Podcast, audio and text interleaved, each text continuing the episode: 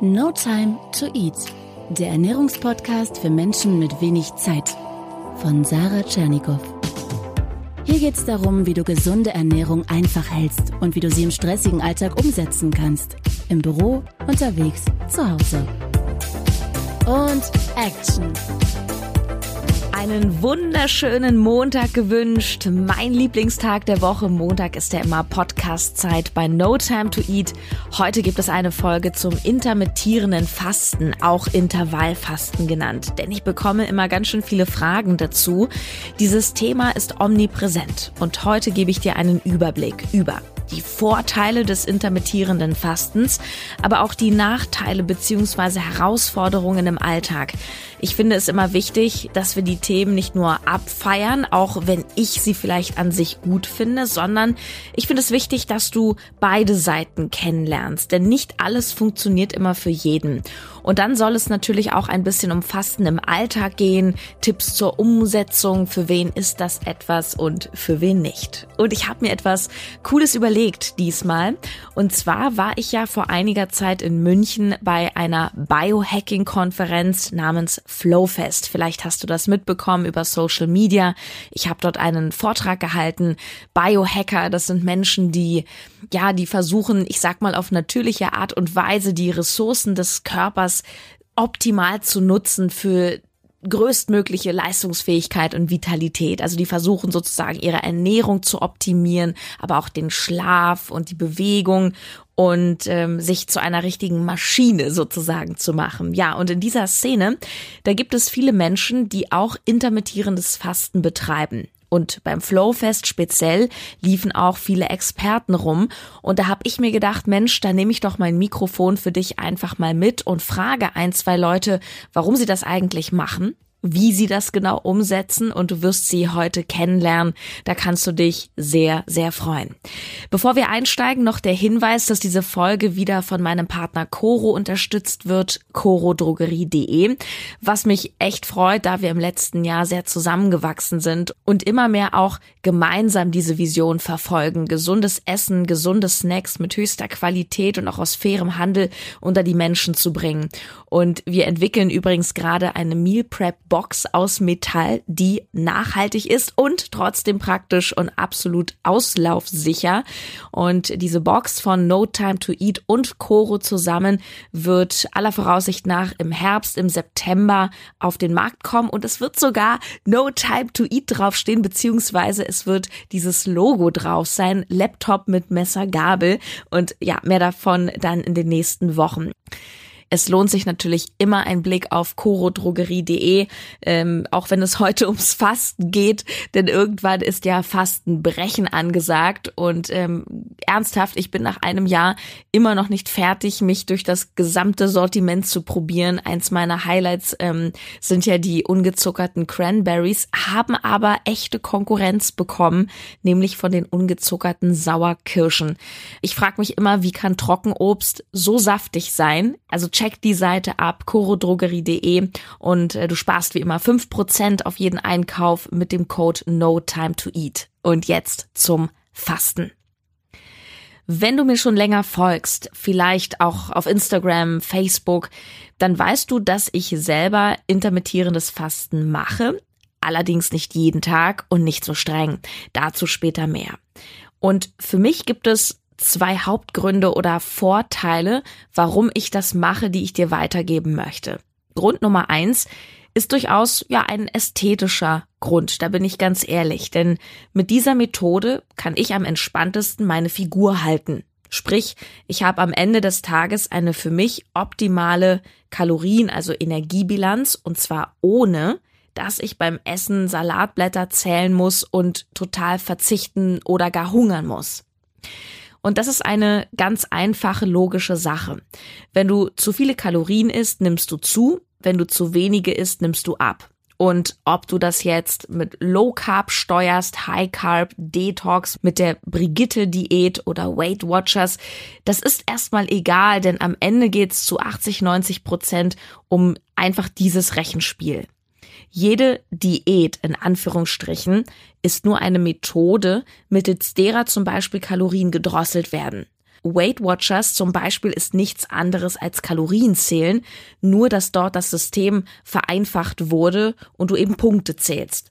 Bei einer Low Carb Diät, da werden ja Kohlenhydrate weggelassen und das allein macht dich nicht dünn. Aber da kohlenhydratlastige Mahlzeiten wie zum Beispiel Nudeln sehr viele und leider häufig auch leere Kalorien enthalten, sparst du natürlich einiges ein, wenn du diese Dinge weglässt. Und eine High Carb Diät, also wo man viele Kohlenhydrate isst, die funktioniert nach demselben Mechanismus. Auch da werden Kalorien eingespart, nur dort lässt man vor allem die Fette weg. Wer es in einer kalorienreduzierten Diät ganz genau wissen will, vor allem wer es kontrolliert und damit gesund gestalten will und nicht so nach dem Prinzip, ich esse jetzt einfach nichts mehr, dann nehme ich schon ab. Dem bleibt nichts anderes übrig, als das Essverhalten zu kontrollieren, womöglich auch zu dokumentieren. Je ehrgeiziger auch dein Ziel ist, desto genauer musst du es am Ende machen. Und nicht jeder kommt damit gut zurecht. Also ich selber habe ja auch Phasen, wo ich mal meine Kalorien tracke. Zum Beispiel jetzt im Sommer möchte ich mich auch ein bisschen shredden. Da achte ich auch ein bisschen mehr darauf, was ich esse, wie viel ich esse. Ähm, ich sehe das Ganze aber durchaus auch kritisch und weiß, es kann zum Wahn werden, Kalorien zu zählen und alles abzuwiegen. Ähm, ganz, ganz klar. Und jetzt ist eben die Frage, was du möchtest. Wie gesagt, wenn du es sehr genau haben möchtest mit deinem Ziel, mit deinem Ergebnis, dann musst du irgendwie deine Kalorienzufuhr ähm, ja kontrollieren. Und jetzt hast du ja entweder die Möglichkeit, dass du ganz normal isst, mehrere Mahlzeiten und eben jedes Mal bei jeder Mahlzeit sehr genau darauf achtest, dass die Kalorien reduziert werden, oder aber du machst intermittierendes Fasten. Das nämlich bietet den Vorteil, dass du in der Regel allein deswegen schon massiv Kalorien sparst, weil eine Mahlzeit im Grunde wegfällt. Wobei es ist nicht direkt ein Wegfallen, sondern du verkleinerst am Ende einfach dein Zeitfenster zum Essen. Ja, du verkleinerst das Fenster. Und eine gängige Methode, die ich auch betreibe, ist, dass ich erst mittags anfange zu essen. Und stell dir vor, du hast insgesamt nur sechs oder acht Stunden Zeit, etwas zu essen also diesen Rahmen, dann wirst du vermutlich in dieser Zeit nicht so viel essen, als hättest du zwölf Stunden Zeit zu essen, verstehst du? Wenn ich gegen 13 oder 14 Uhr richtig frühstücke, dann um 17, 18 Uhr Mittag esse und dann vielleicht noch eine Kleinigkeit vor dem Zubettgehen esse, dann bin ich höchstwahrscheinlich in einem Kaloriendefizit oder zumindest in einem moderaten Energiebereich und das, und jetzt kommt's, obwohl ich, wenn ich esse, die Mahlzeiten normal gestalte und sogar viel esse. Ja, also das intermittierende Fasten ist für viele deswegen eine gute Diät in Anführungsstrichen, weil sie eben in diesem Zeitfenster nicht ganz so genau achten müssen, weil da auch mal ein Schokoriegel durchaus reinpasst, weil du eben an anderen Enden wiederum sparst. Jetzt ist es so, wenn du es gewöhnt bist, zu frühstücken oder auch sehr viel zu frühstücken, dann wird dir vermutlich die Umstellung erstmal schwer fallen und du wirst morgens Hunger haben. Du kannst aber auch hier, finde ich, so ein bisschen tricksen, zum Beispiel mit einem Bulletproof Coffee oder einem Bulletproof Tea. So mache ich das immer. Und Bulletproof Coffee, das ist der Kaffee mit Kokosöl und Butter. Und durch das Fett bist du lange satt, so bis zur Mittagszeit. Es ist kein konsequentes Fasten, aber wenn es darum geht, die Energiebilanz im Blick zu haben, ist das eine tolle Möglichkeit. Der zweite Grund, warum ich intermittierendes Fasten mache, ist Fokus und Konzentration. Wenn du ausgiebig frühstückst, vor allem wenn du viele Kohlenhydrate morgens isst, zum Beispiel viel Brot, aber auch Haferflocken, dann hat das zwar den Vorteil, dass du körperlich eine sehr gute Energiegrundlage hast, aber du bist eben auch viel mit Verdauen beschäftigt und insbesondere Kohlenhydrate machen schnell müde. Wenn du aber powern willst, vor allem im Kopf, also wenn du einen Job hast, wo du viel denkst, viel am Rechner bist, dann kann ich dir dieses Fasten echt empfehlen. Wenn du aber zum Beispiel auf einer Baustelle arbeitest oder irgendwie anders schwer körperlich, dann denke ich, pass lieber auf mit dem Fasten oder lege dir das Fastenfenster womöglich nach hinten. Du kannst ja auch morgens ganz normal essen, aber schon, sagen wir als Beispiel, um 16 Uhr wieder aufhören zu essen. Also auch das eine tolle Variante. Schau, was für dich passt. Ich stehe für gewöhnlich sehr früh auf, 5.30 Uhr, 6, 6.30 Uhr und dann arbeite ich hochkonzentriert an allen kreativen und produktiven Dingen in meinem Business. Ich schreibe Podcast-Folgen, ich entwickle Strategien und so weiter. Und am Nachmittag, wenn natürlich auch ich dann schon etwas gegessen habe und auch etwas müde werde, dann mache ich mehr so administrative Dinge wie E-Mails und ja Sachen, wo ich nicht ganz so kreativ für sein muss. Fokus und Konzentration das ist auch ein Argument für viele andere, die das Fasten betreiben, wie zum Beispiel für Philipp Berger, den du jetzt kennenlernst. Philipp Berger ist Personal Trainer und Ernährungscoach in Berlin, ein super cooler und sehr kompetenter Typ und er macht intermittierendes Fasten seit etwa anderthalb Jahren. Ich habe ihn in München getroffen auf dem Flowfest und ihn dazu interviewt und warum er das macht, erklärt er dir jetzt nochmal auf den Punkt. In erster Linie bringt es mir, äh, ich brauch, muss mal sehr aufmerksam sein. Ich bin dadurch einfach, also wie sagt man so, sharp-minded, ja. Ich bin sehr fokussiert dadurch und ähm, sehr äh, halt auch wach und das ist das, was ich in meinem Job brauche. Ich muss Aufmerksamkeit äh, zeigen, ich muss wach sein, äh, ich muss gut funktionieren und, und das funktioniert äh, damit sehr gut. Äh, kommt es durch dieses, dass du morgens dann, ich beschreibe das immer so wie so ein Tunnelblick. Inwiefern hast du so diesen Fokus? Woher kommt das? Ah, der Fokus kommt in erster Linie dadurch, dass du ja, wenn du morgens Nahrung zu dir nimmst, also unser Körper produziert letztlich selber äh, ein Hormon, was dafür sorgt, dass wir morgens wach sind. Ja, und wenn wir jetzt morgens zum Beispiel etwas essen, nehmen wir mal so ein typisches deutsches Frühstück, Orangensaft, Croissant, Marmelade, äh, dann haben wir natürlich erstmal noch einen heftigeren Push, der aber dann relativ schnell wieder abfällt, einfach aufgrund dessen, dass das Insulin ansteigt und im Moment, wo es wieder abfällt, wirst du halt müde. Ähm, und wenn du das nicht hast, hat der Körper ja trotzdem jetzt auch für Kraftsport und so weiter, die entsprechenden Aminosäuren sind ja trotzdem im Körper vorhanden ähm, und du äh, äh, bist, bist halt trotzdem wach. Dein Körper hat auch keine Mangelerscheinungen, so was viele sagen, weil man ja in unserer Gesellschaft auch oft sagt, ey, äh, das Frühstück ist die wichtig, wichtigste Mahlzeit des Tages. Ja. Das sehe ich nicht so mhm.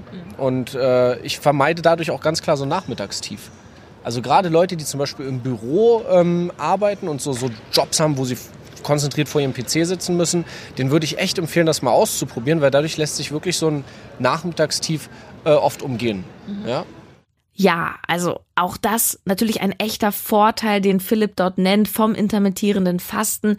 Das ist halt dieser Effekt, den du auch hast, wenn du in der ersten Hälfte des Tages kohlenhydratarm isst. Also an der Stelle mach dich da nicht verrückt. Es ist vollkommen in Ordnung und super, wenn du morgens Vollkornbrot isst oder Porridge. Nur alles hat eben sein Für und Wider. Und so gesund und nahrhaft das einerseits auch ist, hinsichtlich Konzentration und Fokus, kommst du mit Kohlenhydraten nicht so weit wie mit Protein, guten Fetten oder eben dem Fasten.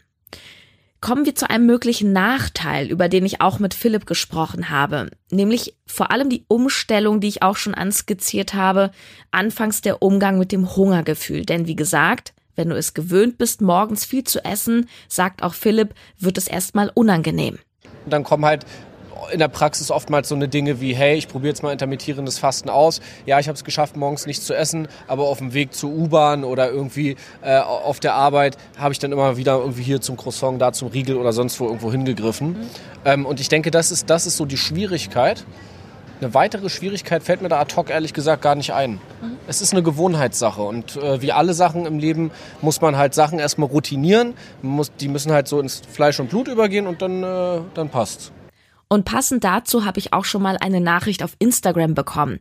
Nämlich ging es um die Herausforderung, dann abends nicht doppelt und dreifach reinzuhauen. Also wenn man eben sehr spät ist und hier wirklich Obacht. Denn das Überessen, das passiert meistens aus einem dieser zwei Gründe. Erstens, du überisst dich abends nach dem Fasten, wenn du dich insgesamt in einem zu starken Kaloriendefizit bzw. Mangel befindest. Also wenn du, ob du nun mit oder ohne Fasten, deine Kalorien so krass reduzierst, dann hast du zwar in den ersten Wochen vielleicht Abnehmerfolge und denkst, hey, easy, läuft wie am Schnürchen, aber das kippt dann irgendwann, weil dein Körper sich gegen den Mangel wehrt. Zum Beispiel, indem dann der Heißhunger kommt. Daran merkst du das ganz klar. Halte also deine Gesamtbilanz am Tag oder auch in der Woche in einer guten Balance und mach nicht zu doll. Der zweite Grund, warum du möglicherweise nach einer längeren Fastenzeit am Tag zu sehr reinhaust, ist eher mental oder psychisch zu sehen. Meistens auch infolge von zu krassen Diäten oder zu krassem Verzicht. Du willst nämlich nicht unbedingt reinhauen, wenn du das, was du dann schaufelst, dir auch so ab und zu gönnst. Wenn du immer mal wieder ein kleines Stückchen Schokolade isst, warum solltest du dich dann auf die randgefüllte Süßigkeiten-Schublade stürzen? Solche Attacken sagen meistens auch sehr viel über den Umgang so mit dir selber aus. Wie streng bist du mit dir selber? Kleine Randnotiz, es wird ja bald den No Time to Eat Dranbleiber Club geben. Der äh, startet jetzt gerade in die Testphase. Ende August, Anfang September gibt's dann den großen Club. Du wirst noch in den nächsten Wochen ganz viel davon erfahren. Und da geht's auch ganz viel um diesen Umgang mit sich selbst. An der Stelle ein Zwischenfazit zum Fasten und das kommt jetzt nochmal von Philipp. Ich denke, dass jeder Körper einfach individuell arbeitet und es gibt halt zum Beispiel so Energieesser, die essen was und haben sofort Power. Ich zum Beispiel bin eher wie so ein Löwe. Ich habe von Natur aus viel Power und wenn ich was esse, dann lege ich mich danach auch gerne mal hin. Ja, so, das, so. und deshalb muss jeder Mensch, glaube ich, einfach für sich selber mal herausfinden, äh, also ich nenne es mal so körperliche Selbstreflexion. Reflektier dich doch erstmal, probier Sachen aus und schau dann, wie es funktioniert. Ja? Vielleicht könnte man tendenziell sagen, weil ich gesagt habe, dieses Sharp-Minded-Ding ist halt wichtig. Wenn du, wenn du viel fokussiert sein musst und so weiter, äh, dann, dann könnte das durchaus eine gute Sache für dich sein. Dem möchte ich mich anschließen und das eigene Körpergefühl, also das Gespür dafür, was einem bekommt und was nicht, das bleibt sowieso das Allerwichtigste. Ja, und darüber habe ich mich auch noch mit einer Dame unterhalten, denn gerade Frauen und Fasten, das ist aufgrund der anderen hormonellen Situation nochmal etwas anderes. Und ich möchte dir jetzt Simone Gier vorstellen, die kommt aus Karlsruhe. Sie hat Organic Workout gegründet, da geht's um sportliche Performance und Ernährung. Sie selber macht auch intermittierendes Fasten, aber sie bleibt flexibel, sagt sie, und sie macht das mehr aus dem Bauch heraus. Also ich ähm, höre halt ungefähr abends so um, um sechs, sieben auf zu essen. Aus dem Gefühl raus, dass ich einfach nicht mit einem vollen Bauch in, ins Bett will mhm. und auch einfach dann schlechter schlaf, wenn ich, sag ich mal, gerade noch alles verdau, alle Prozesse im Körper am Laufen sind. Und deswegen probiere ich so mindestens ja, drei Stunden Abstand ähm, zu haben zum ins, Bett gehen, weil es mir einfach gut tut. Also das ist, sage ich mal, die eine Grenze.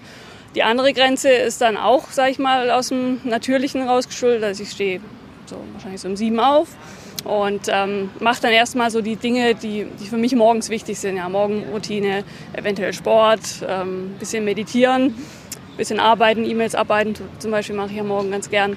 Und dann ergibt sich das heraus, dass ich einfach nicht vor 9, 10, 11 halt was esse.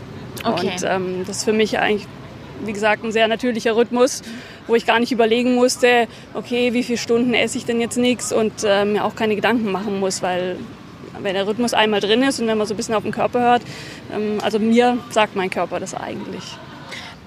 Was würdest du sagen, auch wenn du es mir jetzt aus dem Bauchgefühl rausmachst, was sind Vorteile vom intermittierenden Fasten so für die Gesundheit? Ein besserer Schlaf auf jeden Fall. Also ich ähm, habe auch schon verschiedene Schlaftracking-Sachen gemacht, sag ich mal mit dem relativ bekannten Aura-Ring, kann man so ein bisschen die Tiefschlafphasen messen.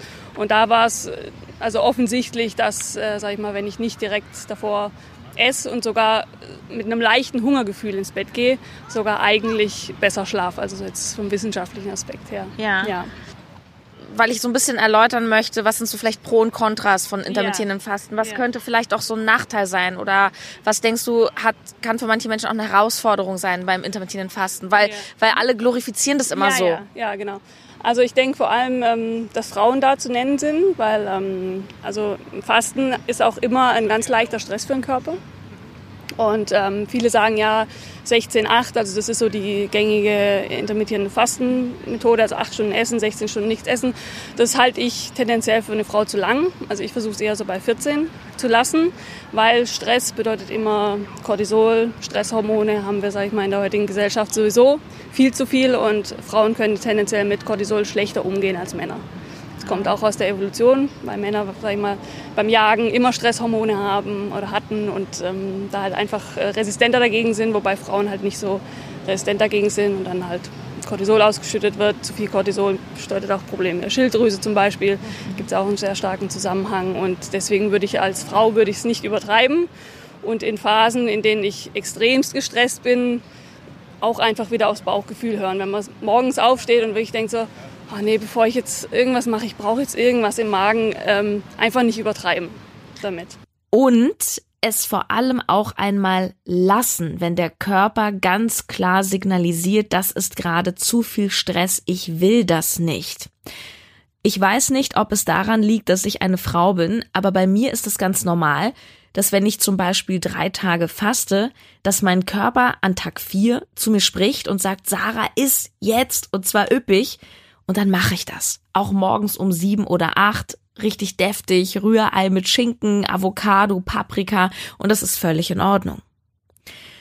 Vergiss bitte nicht bei diesem ganzen Systematisieren von Essen und Ernährungsgewohnheiten, auch wenn es um Gewohnheiten und Wiederholung geht und das wichtig ist, dass Essen dir ja dienen soll. Du sollst durch intermittierendes Fasten Energie bekommen, es soll dir keine Energie rauben. Und spätestens, wenn es das tut, ist es an der Zeit zu unterbrechen, etwas umzustellen oder einfach zu schauen, gibt es da vielleicht einen Fehler im System. Unterm Strich kann ich nur zusammenfassen, dass ich überwiegend Menschen kenne, die mit intermittierendem Fasten sehr gute Erfahrungen machen und auch gute Körperergebnisse erzielen. Die Vorteile hier nochmal als Resümee.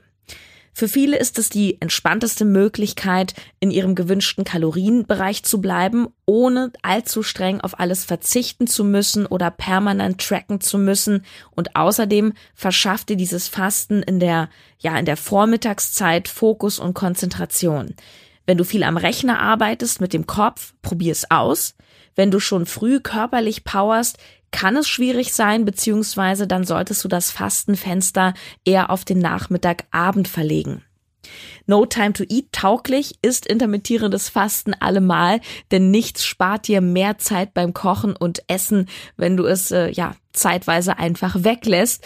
Dazu noch mal kurz ein Gesprächsauszug mit der Simone. Thema Alltagstauglichkeit, mhm. weil mein Kanal heißt ja No Time to Eat. Es geht ja darum, dass wir alle so berufstätig sind, vielleicht ins Büro gehen, den ganzen Tag arbeiten. Das ist ja Fasten eigentlich schon praktisch, allein weil man schon einfach gar nicht so viel isst, oder? Genau, ja. Wo siehst du so auch so diese Alltagstauglichkeit? Ja, also wie gesagt, morgens, ähm, wenn man morgens immer Stress hat und ähm, da zwischendrin noch das Frühstück reinquetschen muss, was ja eh gesund ist, äh, ungesund ist, wenn man in einem sag ich mal, Stresszustand frühstückt und schon mit dem Gedanken woanders ist, ja. ist halt gut, wenn man, sag ich mal, das Frühstück gleich rauslässt und erst um, um elf auf der Arbeit das erste Mal anfängt, vielleicht irgendwas zu essen.